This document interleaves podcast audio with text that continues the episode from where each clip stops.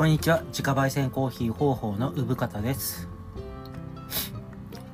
台風が直撃っていう予報があの変わってどうやら全然あの直撃しなさそうですね。あの雨とかは一日降ってたんですけど皆さんそれぞれの地域ではどうでしょうか？あの去年風台風とかあの大雨とかあのめちゃくちゃひどかったんですよねうちの方。あの、まあ、全国的にもそうだったかもしれないですけどうんなんか橋がねあの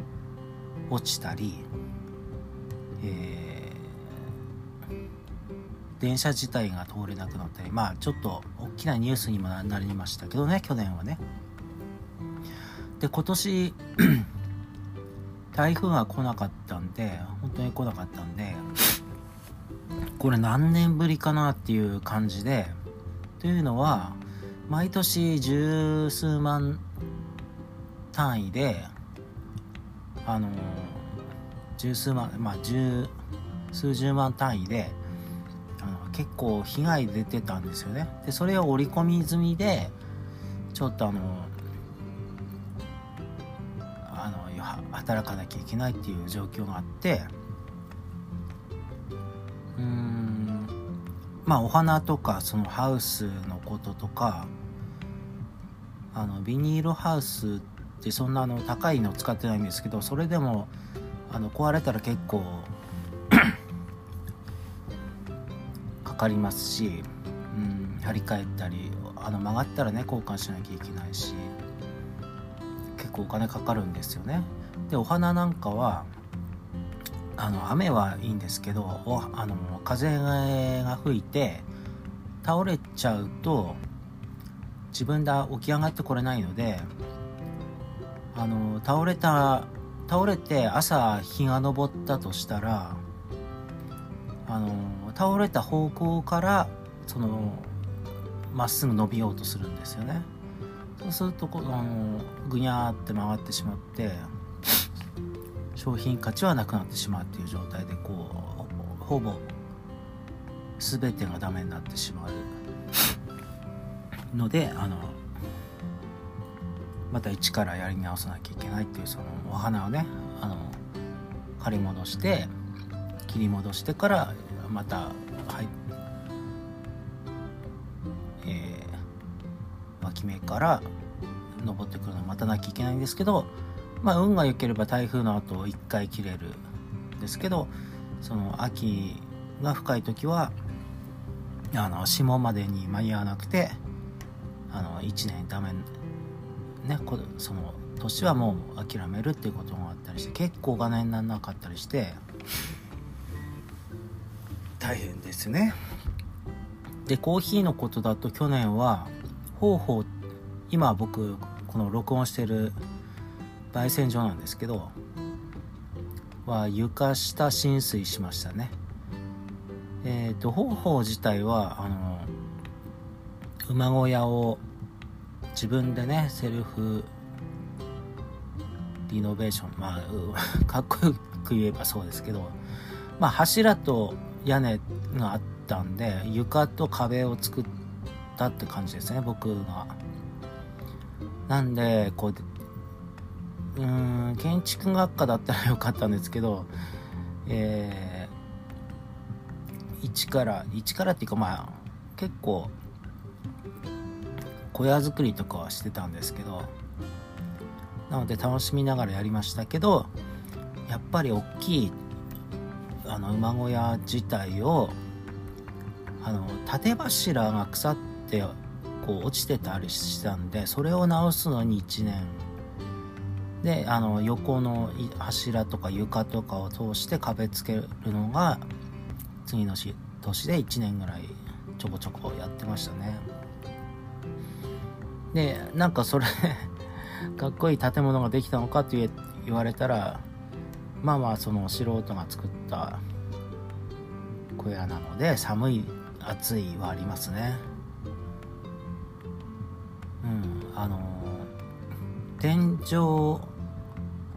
天井裏に熱を逃がすシステムっていうかね昔の建物なんで。で裏がこう天井裏が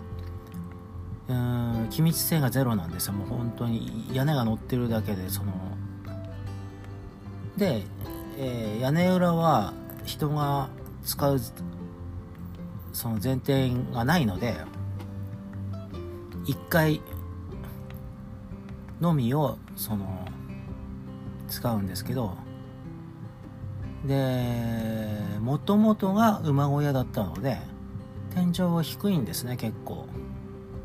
うん床があるところは2メーターぐらいしかなくてその長さが。で土間部分はどうだろう。でも2メーター30ぐらいなんですかね。結構まあ僕は大丈夫ですけどうんあの知人が2メーー近いやつがいてが来た時にはさすがにあの方法の狭さを感じましたけどね。うん。あの人お昼に来て夜の12時まで帰んなかったんですよね。なんかよっぽど居心地が良かったのかもしれないですけど。うん。まあまあそれはいいですね。まあそういう方法の話は後々できたらしたいですね。えー、そんなわけで台風の被害が少なまあ今年はね免れてるんでお花にとってはいいし方法の焙煎小屋にとっても優しい年ですね。まあコロナ禍ですけど。あとね今台風それたとはいえちょっと霧雨みたいになってるんですけど方法は雨漏りしますね。その下まで落ちないんですけど屋根裏でポタっていうのはありますね。なんかその屋根も直さなきゃいけないし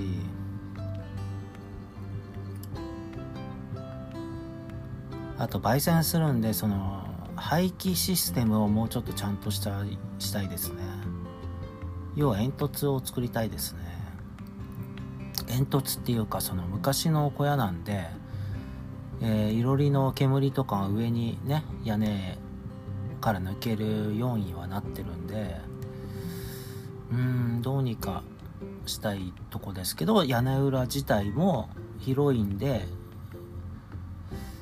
部屋みたいにしたいかなっていう気もしてますね。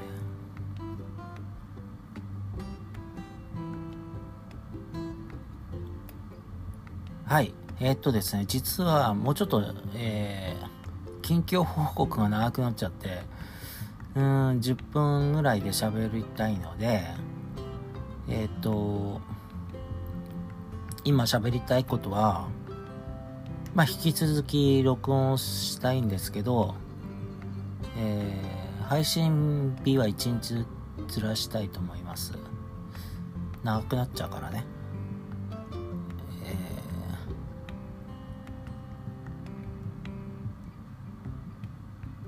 ー、ではではそんな感じです。